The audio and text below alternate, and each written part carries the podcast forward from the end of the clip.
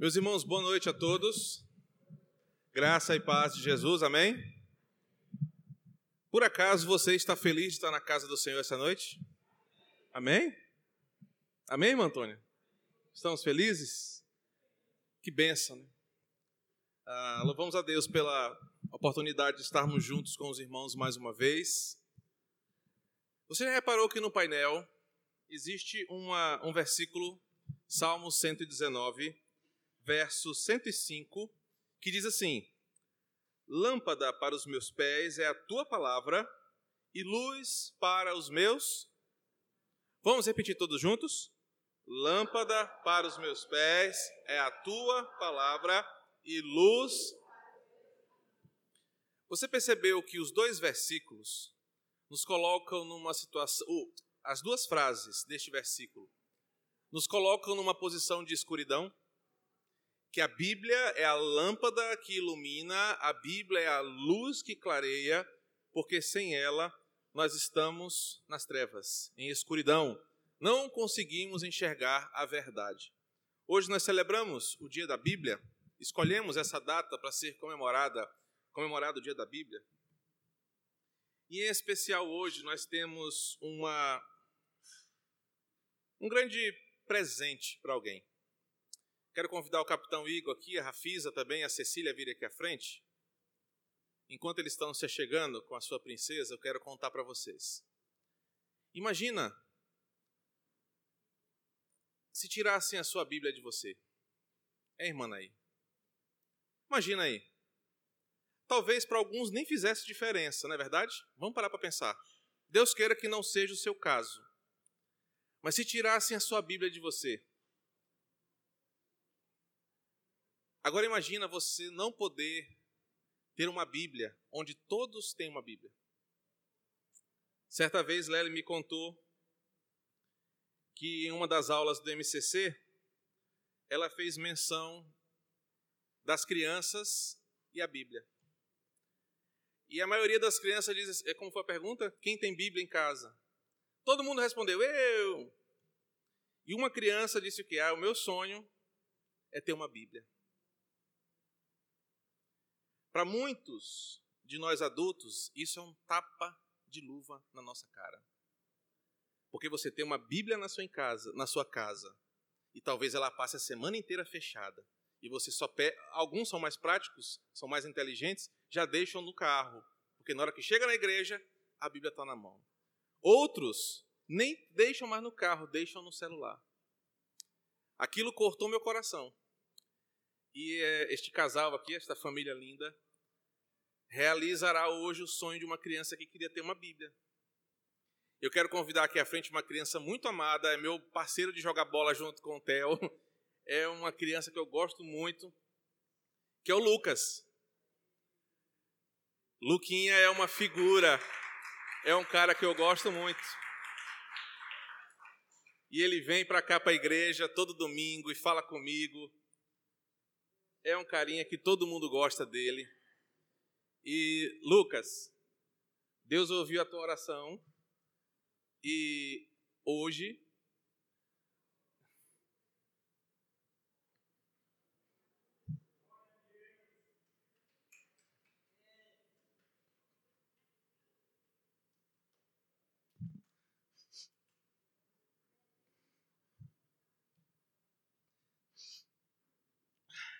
Calma aí.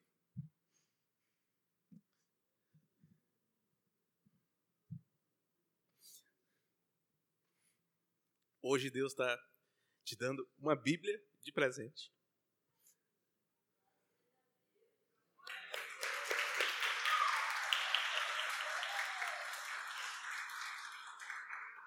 Cadê os coleguinhas do MCC para abraçar o Lucas que ganhou a primeira Bíblia dele? Cadê? Vem cá o pessoal do MCC dar um abraço no Lucas. Abre teu presente, Lucas. Abre aí para a gente ver. Abre, ajuda ele aí, Igor. Abre o presente dele. Cadê o pessoal do MCC para dar um abraço nele?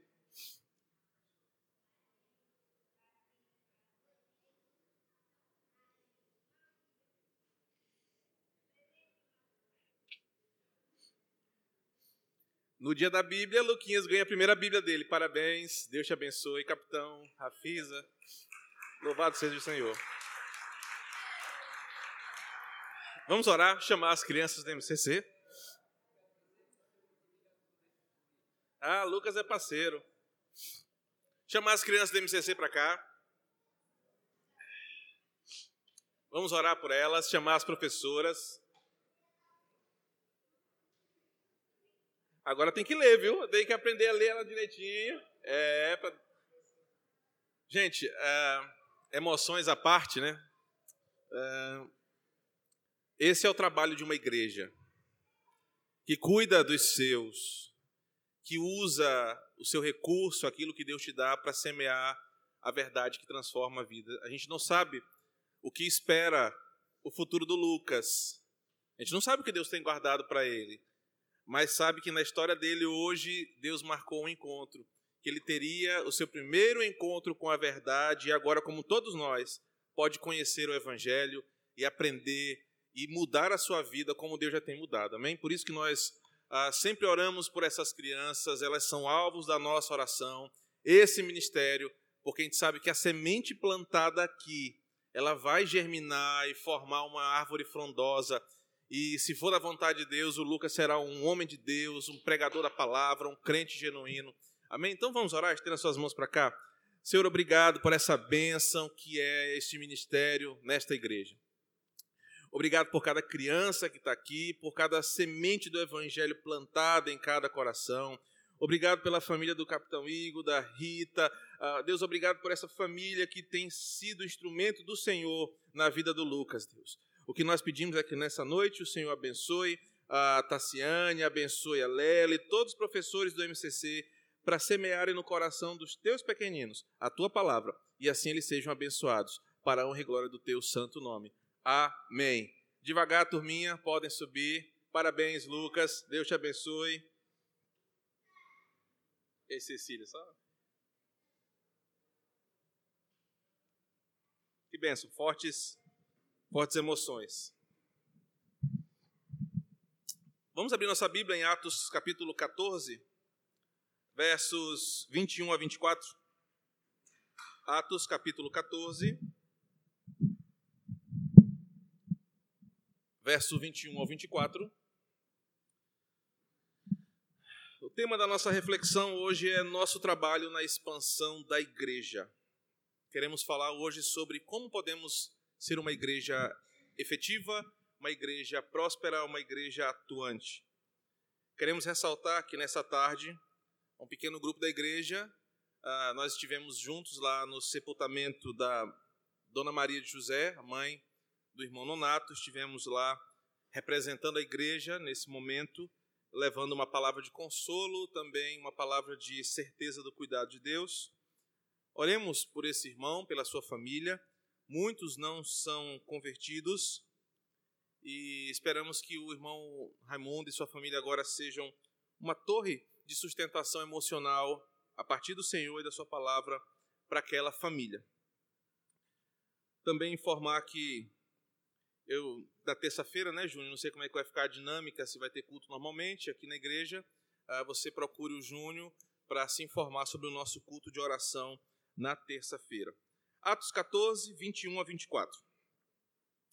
E tendo anunciado o evangelho naquela cidade e, feitos, e feito muitos discípulos, voltaram para Listra e Icônio e Antioquia, fortalecendo a alma dos discípulos exortando-os a permanecer firmes na fé e mostrando que, através de muitas tribulações, nos importa entrar no reino de Deus, e promovendo-lhes em cada igreja a eleição dos presbíteros, depois de orar com jejuns, e os encomendaram ao Senhor os que haviam crido. Atravessando a Pisídia, dirigiam-se a Panfilha. Meus irmãos, oremos mais uma vez. Santo Espírito, fala conosco neste momento que é reservado para a tua palavra, para que o Senhor fale aos nossos corações. O que queremos é ouvir a tua voz e aprender a verdade eterna que alimenta a nossa alma. Se conosco, em nome de Jesus. Amém. Meus irmãos, o livro de Atos é um, livro ou um manual de plantação de igreja. O livro de Atos existe no Novo Testamento para contar uma história de como a igreja surge pequena, covarde, amedrontada. E durante os primeiros anos do evangelho, ela atravessa todas as fronteiras do Império Romano e se torna um movimento forte que chega até nós hoje aqui. Durante toda essa semana nós tivemos um módulo do mestrado muito impactante para mim. E já compartilhei até um pouco com o Júnior, nós estudamos sobre revitalização de igrejas e plantação de igrejas. Através de alguns exercícios, eu pude comprovar que uma igreja como nossa precisa de constante trabalho de revitalização. Isso mexeu comigo enquanto pastor dessa igreja, porque após fazer uma séria análise de muitas questões que foram levantadas, eu percebi que nós precisamos oxigenar a nossa fé.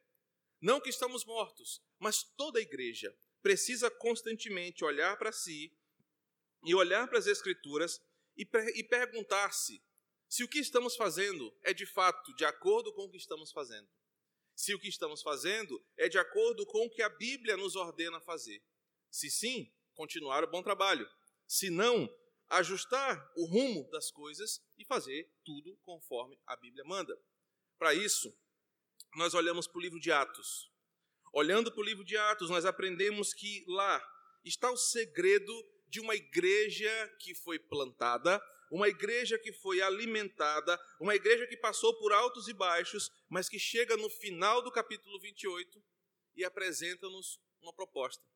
A igreja é um organismo vivo, orgânico, que precisa crescer, que precisa estar em constante nutrição para que ela não morra.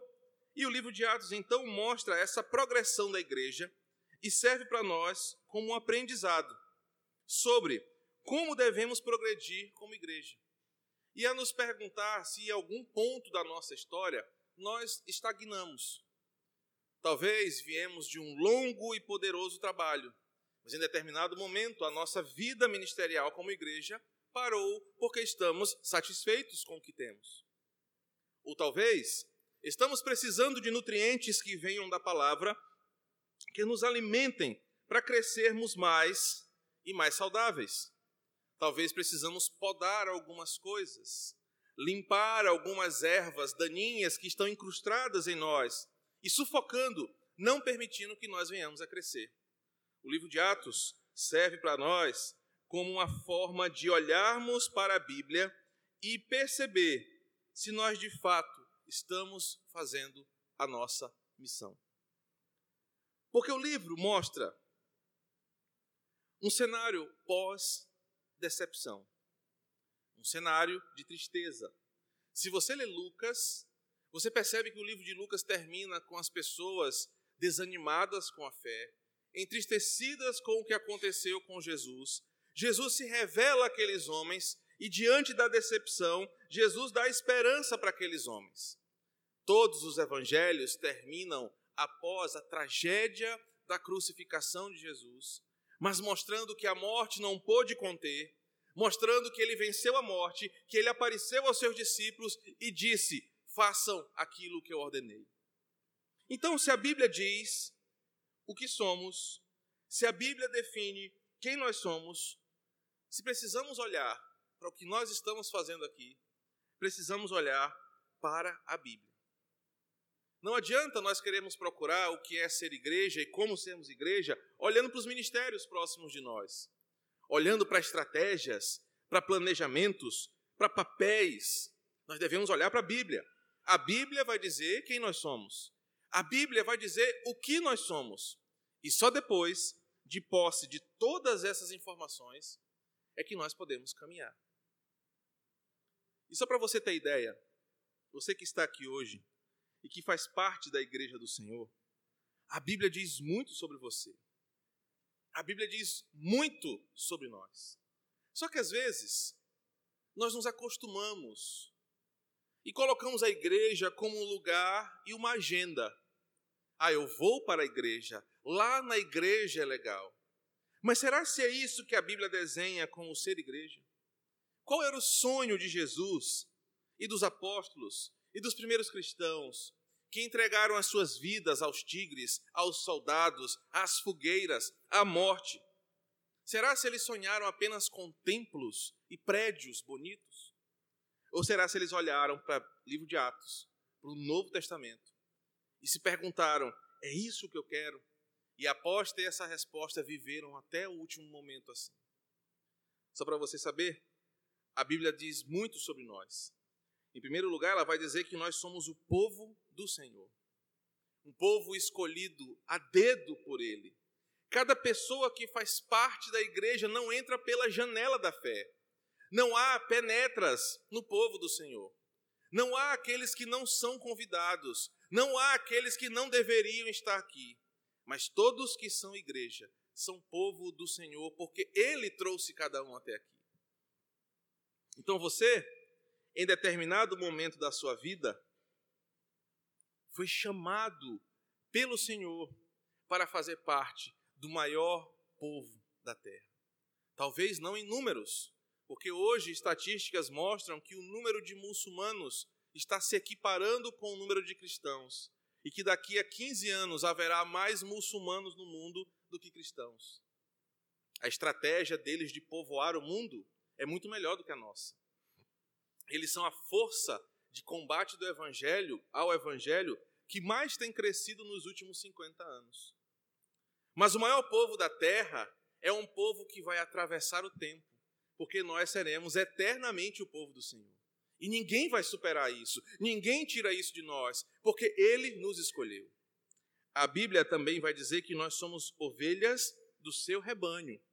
São algumas palavras que a Bíblia fala sobre nós, que Deus cuida de nós, é Deus quem nos coloca no pasto verdejante. É Deus quem nos livra dos inimigos. É Deus quem nos pastoreia. É Deus quem cuida de nós. É Deus que nos leva junto às fontes de águas.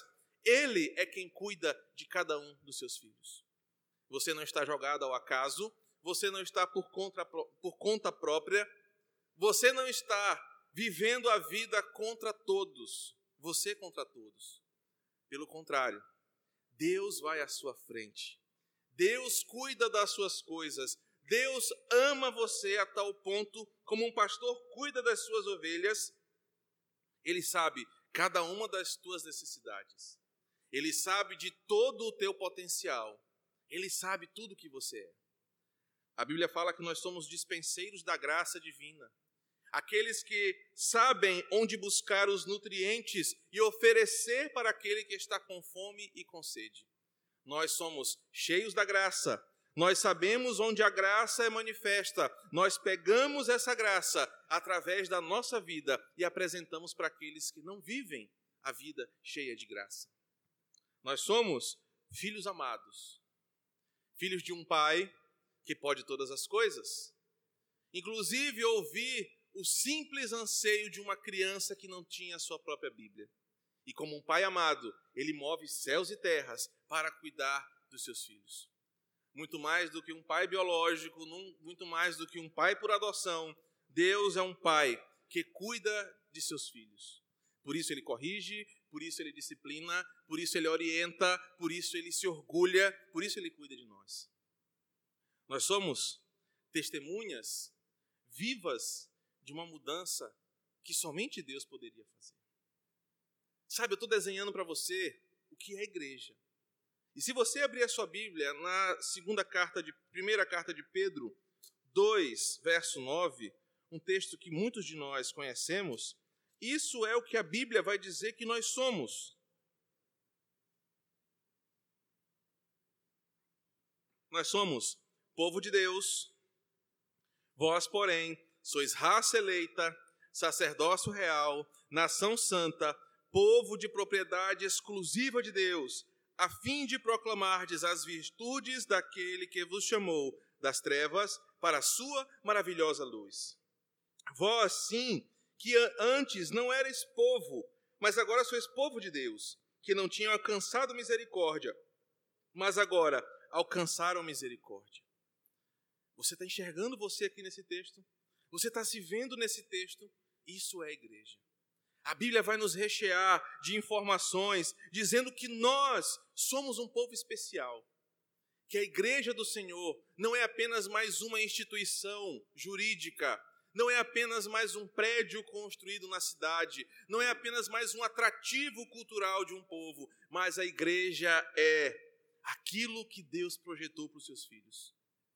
A mesma Bíblia que eu e você temos vai nos dizer também que nós somos vencedores em uma batalha que já foi vencida pelo nosso Senhor e que nós temos a garantia da nossa vitória. Se você abrir a sua Bíblia em Mateus, capítulo 16, Mateus capítulo 16, verso 18, a Bíblia vai dizer para você assim: também eu te digo que tu és Pedro, e sobre esta pedra edificarei a minha igreja. O que está escrito agora? As portas do inferno não prevalecerão contra ela. Mas, pastor, por que, que isso é importante aqui? Porque, irmãos, como igreja, nós temos uma missão. E muitos de nós, às vezes, somos temerosos no executar desta missão. Às vezes ficamos com medo das pessoas não receberem a nossa mensagem. Às vezes ficamos com medo de perdermos uma batalha contra o mundo das trevas ou contra o mundo ao nosso redor. Às vezes ficamos acanhados por achar que um dia o mundanismo vai sucumbir à igreja ou que a igreja vai perecer diante desta batalha espiritual. Mas a Bíblia nos garante, nós somos mais que vencedores. A nossa empreitada já foi vencida por Cristo. Nós somos tão vencedores que nem o próprio inferno pode conter a igreja. Por mais difícil que seja o lugar que estamos, por mais árdua que seja a nossa batalha, nós temos uma certeza que ninguém mais tem. Nós não sabemos se o correio, os correios vão quebrar daqui a alguns anos. Nós não sabemos se a previdência vai quebrar daqui a alguns anos. Nós não sabemos se qualquer outra instituição humana pode quebrar. Mas sabemos que elas podem quebrar. Mas uma coisa ninguém pode quebrar: a igreja é vitoriosa. A igreja tem a sua vitória decretada. Nem se todo o inferno se levantar contra a igreja do Senhor, ele vai prevalecer. Porque quem vai à nossa frente, quem combate as nossas batalhas, é o nosso general, Jesus Cristo. Irmãos, e essas verdades precisam inundar o meu coração, precisam inundar o seu coração. Porque cada dia que você se levanta da sua cama aconchegante, nesse clima londrino que tem feito em São Luís. E você fica com aquela preguiça de levantar para tomar banho, aquele banho gelado que dói até a alma da terceira ou quarta geração antepassada da sua família. Você não pode esquecer de um detalhe. Neste dia de hoje, Jesus já venceu as minhas batalhas. Nesse dia de hoje, a Bíblia declara que o inferno não pode contra mim. Nesse dia de hoje, nada pode me separar do amor. Os nossos primeiros irmãos, os apóstolos, os primeiros discípulos, eles pensavam nisso sobre igreja. Não pensavam num prédio que uma tempestade pode destruir. Não pensavam numa estrutura que um terremoto pode abalar. Mas eles pensavam na igreja, pensavam em mim, pensavam em você. E ao nos apresentar quem nós somos, ele fala que as nossas batalhas já foram vencidas. E por isso, a Bíblia também apresenta o que nós temos que fazer. Porque a Bíblia vai dizer que nós somos comissionados a espalhar todas essas verdades anteriores. Que nós somos povo de Deus, ovelhas do seu rebanho, dispenseiros da sua graça, filhos amados, mais que vencedores, que Jesus já venceu as nossas batalhas, que nós temos garantias de, de vitória. Todas essas verdades devem ser espalhadas por nós todos os dias, aos quatro cantos do mundo, mas não devem ser espalhadas por obrigação. Devem ser espalhadas porque nós amamos ser igreja, porque nós gostamos de ser igreja, porque nós temos orgulho de quem nós somos, do que a Bíblia diz que nós somos e da missão que nos foi dada. Todo dia você tem a oportunidade de falar de Jesus. Todo dia você tem a oportunidade de falar do amor de Jesus para alguém. O problema está porque muitos de nós não fazemos isso. Não fazemos porque alguns não têm intimidade com a palavra. Não fazemos porque achamos que a evangelização não precisa de mim, porque tem um pastor que prega, que vai na rádio, que prega nos lugares, porque tem gente que é melhor do que eu. Não fazemos porque às vezes nem sabemos qual é o nosso dever. Ou talvez não fazemos porque não queremos. Só que a Bíblia, em Mateus, ainda capítulo 28, vai nos apresentar, a partir do verso 18, especialmente o verso 19, uma tarefa que todo cristão que é igreja deve fazer. E que tarefa é essa? Vamos ler juntos Mateus 28, 19. Vamos lá? Ide, portanto, de todas as nações, batizando-os em nome do Pai, do Filho e do Espírito Santo. Você percebeu aí que nessa projeção não tem assim, se, por acaso, quando der na sua telha, quando você tiver um tempo, quando você tiver na good vibe, você vai e faz discípulos? Está assim na sua Bíblia? Na sua versão? Na minha está assim. Enquanto vocês existirem, enquanto vocês viverem, enquanto vocês respirarem, para onde vocês forem, indo, façam discípulos. Por quê? Primeiro, para isso que o Senhor criou a igreja. Segundo, é a tarefa primordial de todo crente. Terceiro, é a única empreitada que nós sabemos que tem sucesso no final. Sabe por quê? Atos vai dizer o seguinte: todo joelho se dobrará diante de Jesus, toda língua confessará o seu senhorio. Irmãos, nós somos chamados para uma tarefa que o final já está escrito. A igreja vai vencer. Nós somos chamados para executar uma tarefa que já tem garantia de retorno e de vitória. Todos se dobrarão ao Senhor. Uns para a sua adoração, outros para a sua própria condenação.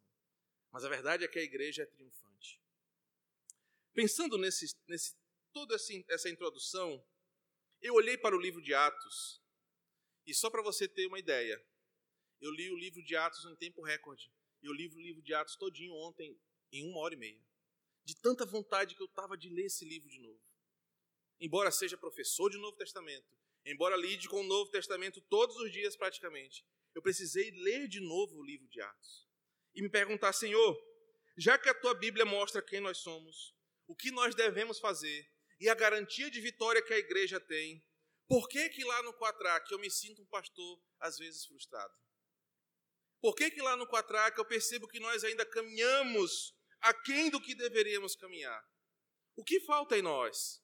Será se precisa vir um anjo com a asa de prata, uma barba loira, cheirosa e trazer uma revelação? Vão, preguem o evangelho.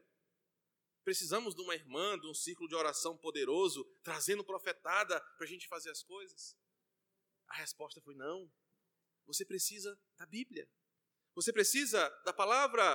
Você vai pregar essa mensagem no dia da Bíblia porque ela é tudo o que vocês precisam para crescer. Ela é tudo o que vocês precisam para serem quem são. Porque a igreja, ela não é construída. A igreja não é colocada. A igreja é plantada. Assim como a semente que cai no nosso coração. Assim como João 15 fala que nós somos enxertos na videira verdadeira a igreja foi plantada. E nós temos aqui uma engenheira ambiental que sabe que a regra natural da vida é: se você planta uma boa semente, se você rega, se você aduba, se você coloca os nutrientes, aquela semente vai florescer. E se nós estamos aqui, irmãos, o desejo do Senhor não é que nós fiquemos apenas aqui que nós sejamos apenas nós, que nós não cresçamos para alcançar o máximo de pessoas possíveis para ouvirem a verdade.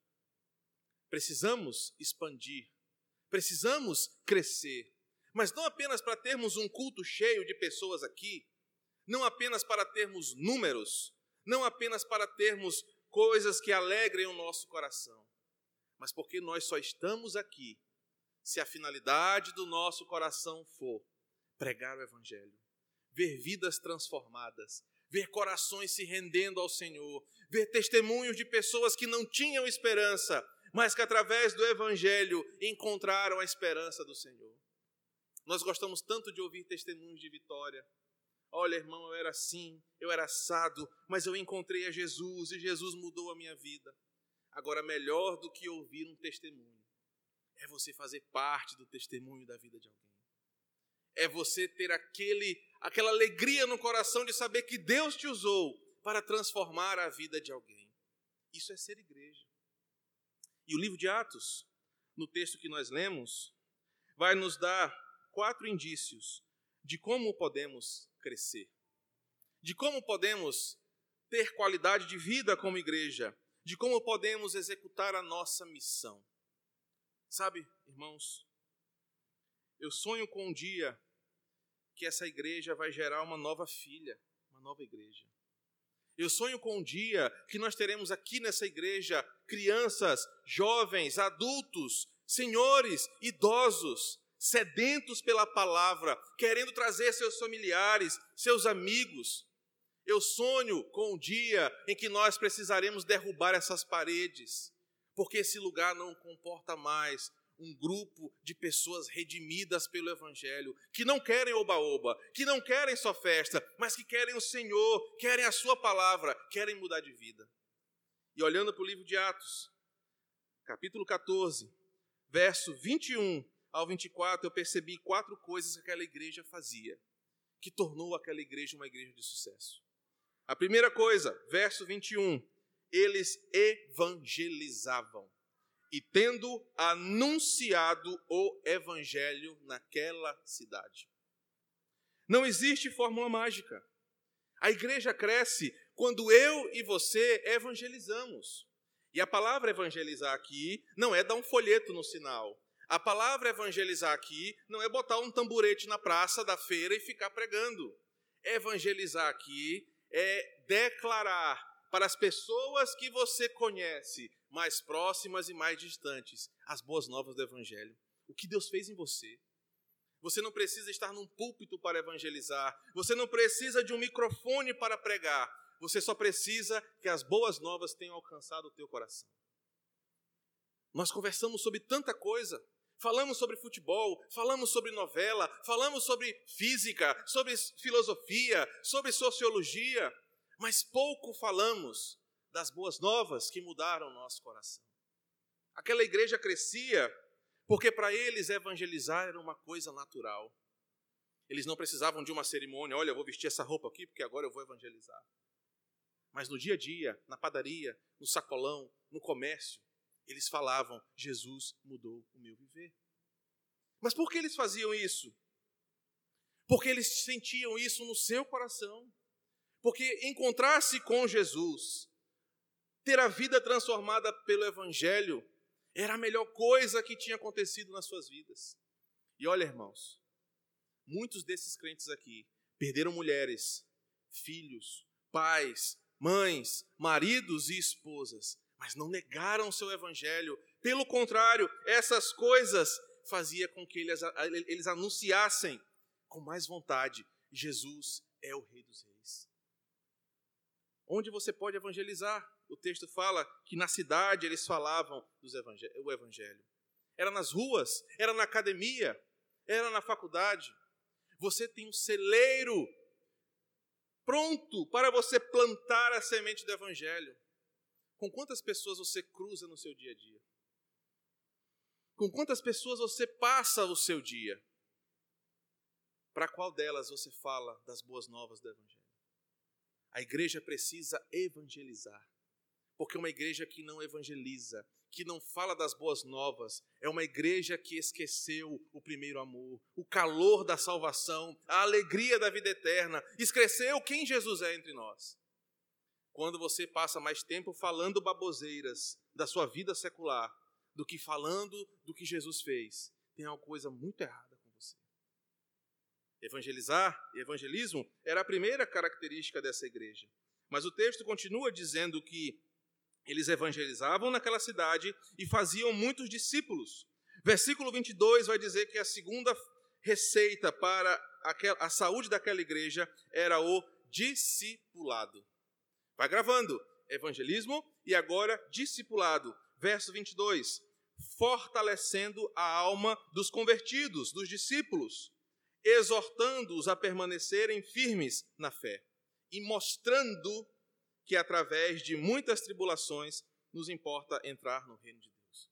Ah, pastor, vou contar para vocês uma coisa aqui. Eu ouço muita reclamação de muitos irmãos. Pastor, nós precisamos discipular, nossa igreja não discipula.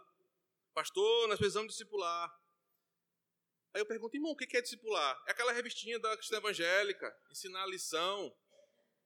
O versículo 22 nos ensina o que é discipular. Vamos ver? Primeira parte, fortalecendo a alma dos discípulos. A palavra fortalecer aqui significa fazer alguém ter uma base sólida para aguentar as tempestades. Sabe quando você constrói. Aqui em São Lino pode nem ser exemplo, aqueles prédios altos que o cara bota assim uma, uma sapata firme que pode dar vento, pode dar tempestade que não balança. Isso é fortalecer a alma dos discípulos. É você injetar tanta Bíblia nele. É você apresentar tanta certeza do Evangelho que nem a morte, nem a escassez, nem as crises, nem o pecado abalam a fé daquele discípulo. Discipular tem a ver com você saber Bíblia e ensinar a Bíblia para alguém. Mas não é apenas uma coisa teórica e seca. Vamos lá, senta aí. O que está escrito lá em Atos capítulo 1, versículo 8? Errado e dá uma reguada nele. Não é isso. É você dizer: esse texto me ajuda assim. E pode te ajudar quando você passar por isso. É fortalecendo a alma dos discípulos exortando-os para permanecerem firmes na fé. E a palavra aqui é dando instruções claras e concretas para que eles fiquem estáveis naquilo que creem. Olha como é que Lucas escreve. Ele vai dizer o seguinte que discipular, além de oferecer para alguém um sólido fundamento para que aquela alma encontre repouso, também discipular é dar instruções claras, precisas, para na hora que a fé for testada, na hora que a fé for sacudida, aqueles irmãos possam estar sólidos no que creem. E sabe como isso é testado? Toda vez que você é tentado com um desejo pecaminoso do teu coração, aí você vê a falta do discipulado.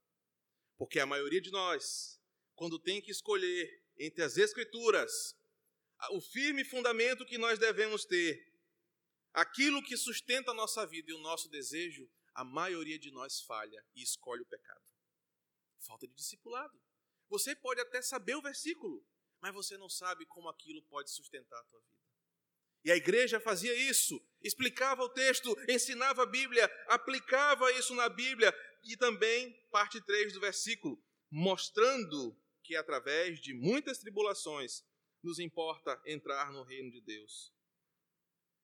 Mostrar aqui significa o teu testemunho. E a parte mais difícil do discipulado.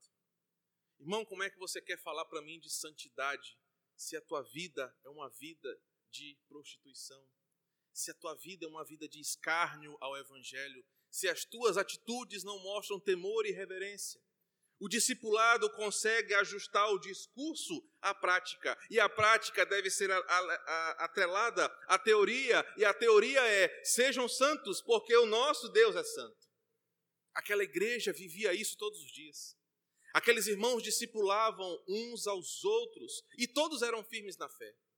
O pastor não tinha dor de cabeça com o irmão porque o irmão estava caindo em pecado. O pastor não ficava desesperado porque o irmão é fraco na fé.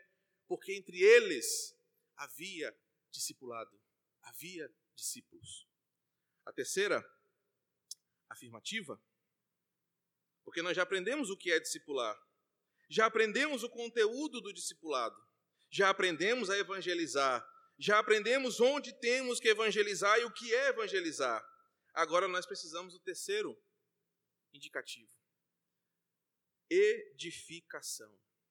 Versículo 23 e promovendo-lhes em cada igreja a eleição de presbíteros, depois de orar com jejuns. Sabe qual é a finalidade da igreja? É pegar alguém sujo pela lama do pecado, maltratado pela vida sem Deus, cheio de carrapicho. Sabe quando você anda assim no mato que fica aqueles carrapichos do Satanás preso no teu sapato, na tua meia, na perna? É pegar alguém desse jeito na sua vida moral, espiritual, cheio de vícios, de pecados, de prisões, e você não desistir daquela pessoa. E você acreditar que o Evangelho tem poder de transformar o mais vil pecador num homem e numa mulher de Deus. Isso é edificar. Edificar não tem a ver com construir um suntuoso prédio. Edificar tem a ver com construir no coração do pecador um homem e uma mulher de Deus. Aqui o texto fala que eles promoviam em cada igreja presbíteros. Eles tornavam homens que não tinham reputação, que não tinham moral, que não tinham nada, em líderes do reino de Deus. A nossa igreja precisa de líderes. A nossa igreja precisa de uma liderança que ame o Evangelho.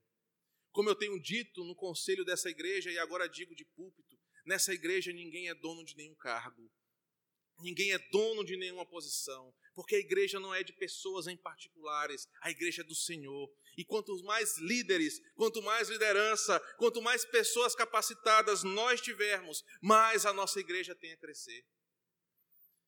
Nós temos testemunhos visíveis aqui. Ele não está aqui hoje, mas eu posso falar. Todos conhecem o Haroldo. Nos últimos dias tem vivido aqui na igreja. Haroldo chegou aqui destruído, derrotado, casamento todo compromissado. Os irmãos do conselho sabem da minha luta com esse casal, de acompanhamento, de insistência. Hoje ele estava todo feliz, porque ele foi vice-campeão maranhense e compartilhando aquilo com a igreja.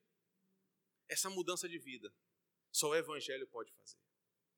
Todos nós aqui temos uma trajetória no reino espiritual de crescimento. Quando a gente olha, às vezes eu converso com o Júnior, o Júnior fala crescimento dele. Hoje é um pastor da igreja. Até um tempo desse era flamenguista. Deus tem abençoado ele. Todos nós crescemos porque a igreja alimenta sonhos, alimenta esperança e torna homens e mulheres fracassados em pessoas vitoriosas em Cristo. O que é edificar, então, irmãos, se não depositar nas pessoas aquilo que Cristo depositou em nós? Como é que a igreja é edificada? É quando nós damos oportunidade de trabalho. Júnior sabe, eu não gosto do slogan da igreja, mas ele fala muito agora. A igreja deve ser um lugar de oportunidade, onde cada um com seu talento, onde cada um com seu dom, onde cada um com aquilo que gosta de fazer, desenvolve isso para a glória de Deus. Pastor, eu só sei lavar louça, eu ario uma panela como ninguém, então irmã, faça para a glória de Deus. Pastor, eu sei cantar, pastor, eu sei tocar, pastor, eu sei orar. Aqui é um lugar de pessoas serem edificadas. Porque isso traz para nós crescimento.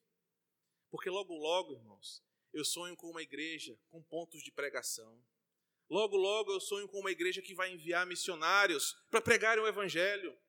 Logo, logo eu sonho, eu sonho com uma igreja que terá mais do que dois pastores.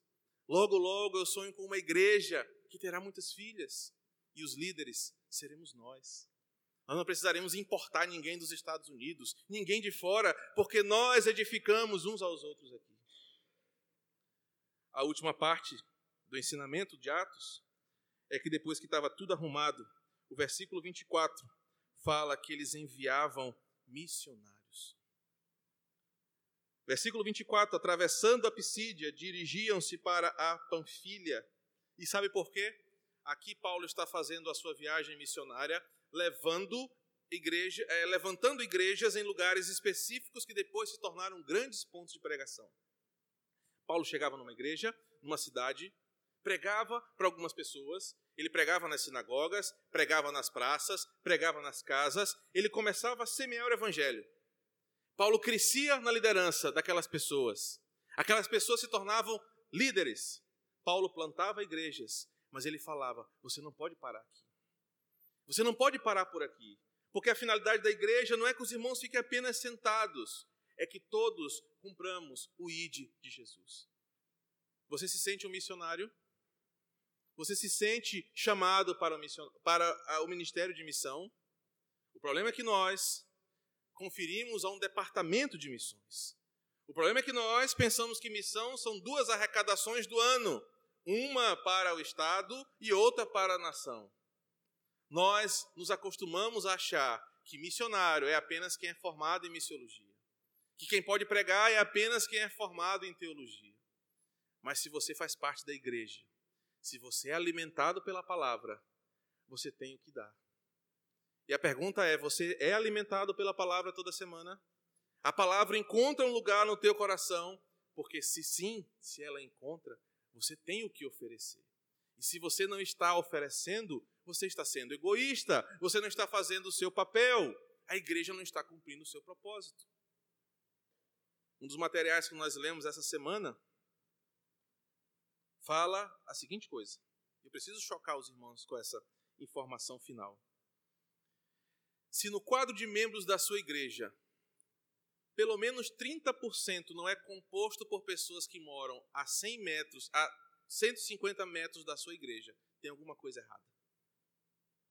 E eu parei para pensar, quem é que mora a 150 metros da igreja? Silvana, o irmão Aquiles, vão me ajudando aí. Que mora a 150 metros da igreja. Não, irmão Antônio mora mais longe. 150 metros é o final da rua. 150 metros. Irmão Raimundo já está na beirinha já. Aí a, a pergunta seguinte é: se a sua igreja sair de onde vocês estão, alguém vai fazer falta? Alguém vai sentir falta? Eu pensei, meu Deus, não. Porque a vizinhança não usa a igreja. A vizinhança não frequenta a igreja. Vem gente de longe para a igreja, mas quem está aqui não frequenta a igreja. Eu fiquei abismado com aquilo que eu li. Eu falei, meu Deus, tem alguma coisa errada. Porque esse pessoal da nossa rua não está vindo para a igreja, isso quer dizer que tem alguma coisa muito errada com a gente nessa igreja, nessa rua. Ou essa rua é a rua com corações mais duros de todo o Quatraque, ou nós estamos com uma incompetência ministerial. A Rita viu lá a nossa luta. A Rita percebeu que nós estamos com um grande desafio na frente, pela frente. Mas irmãos, em 37 anos eu nunca retrocedi, nunca temi uma boa guerra. Eu sei que Deus me colocou aqui, com todas as minhas crises de fé, com toda a minha incredulidade, com todos os meus problemas, mas Ele me colocou uma tarefa: pastoreie o meu rebanho. Ele me colocou aqui dizendo: Eu tenho uma grande obra para você. E mais do que isso, Ele me deu homens e mulheres capazes. Um pregador, certa vez, me disse assim: disse assim nos seus livros: Dei-me cem homens que não temam nada além da mão de Deus e do pecado, e eu transformarei a minha cidade. Aqui nós precisamos apenas de poucos para fazermos um rebuliço na nossa igreja, no nosso bairro, na nossa comunidade. Mas para isso, nós precisamos saber quem somos. E a Bíblia fala quem nós somos. Nós precisamos amar o que somos. Você ama ser igreja do Senhor. Você ama ser filho de Deus. E terceiro, você precisa ter coragem para fazer o que Deus te manda fazer. A conclusão é que nós temos um modelo, a Bíblia. Nós temos as instruções, o livro de Atos. Nós temos o mesmo Senhor aqui conosco. Nós temos o mesmo poder, o Espírito Santo. Então nós devemos seguir firmes em nosso propósito de ser uma igreja viva, atuante, que traz pecadores ao arrependimento e que vive o Evangelho. 2018 está terminando. Temos poucos domingos até o ano acabar, mas temos 2019 cheio de desafios para nós. E o meu desejo é que em 2019 a nossa igreja seja conhecida nesse bairro, nessa cidade, como igreja de homens e mulheres que não temem nada a não ser a mão do Senhor e não ogerizam nada a não ser o pecado, porque amam a Deus. Que o Senhor nos abençoe no nosso desafio, em nome de Jesus. Amém? Vamos orar? Deus fala conosco mais do que o Senhor já tem falado. Fala conosco ao longo da semana, Senhor.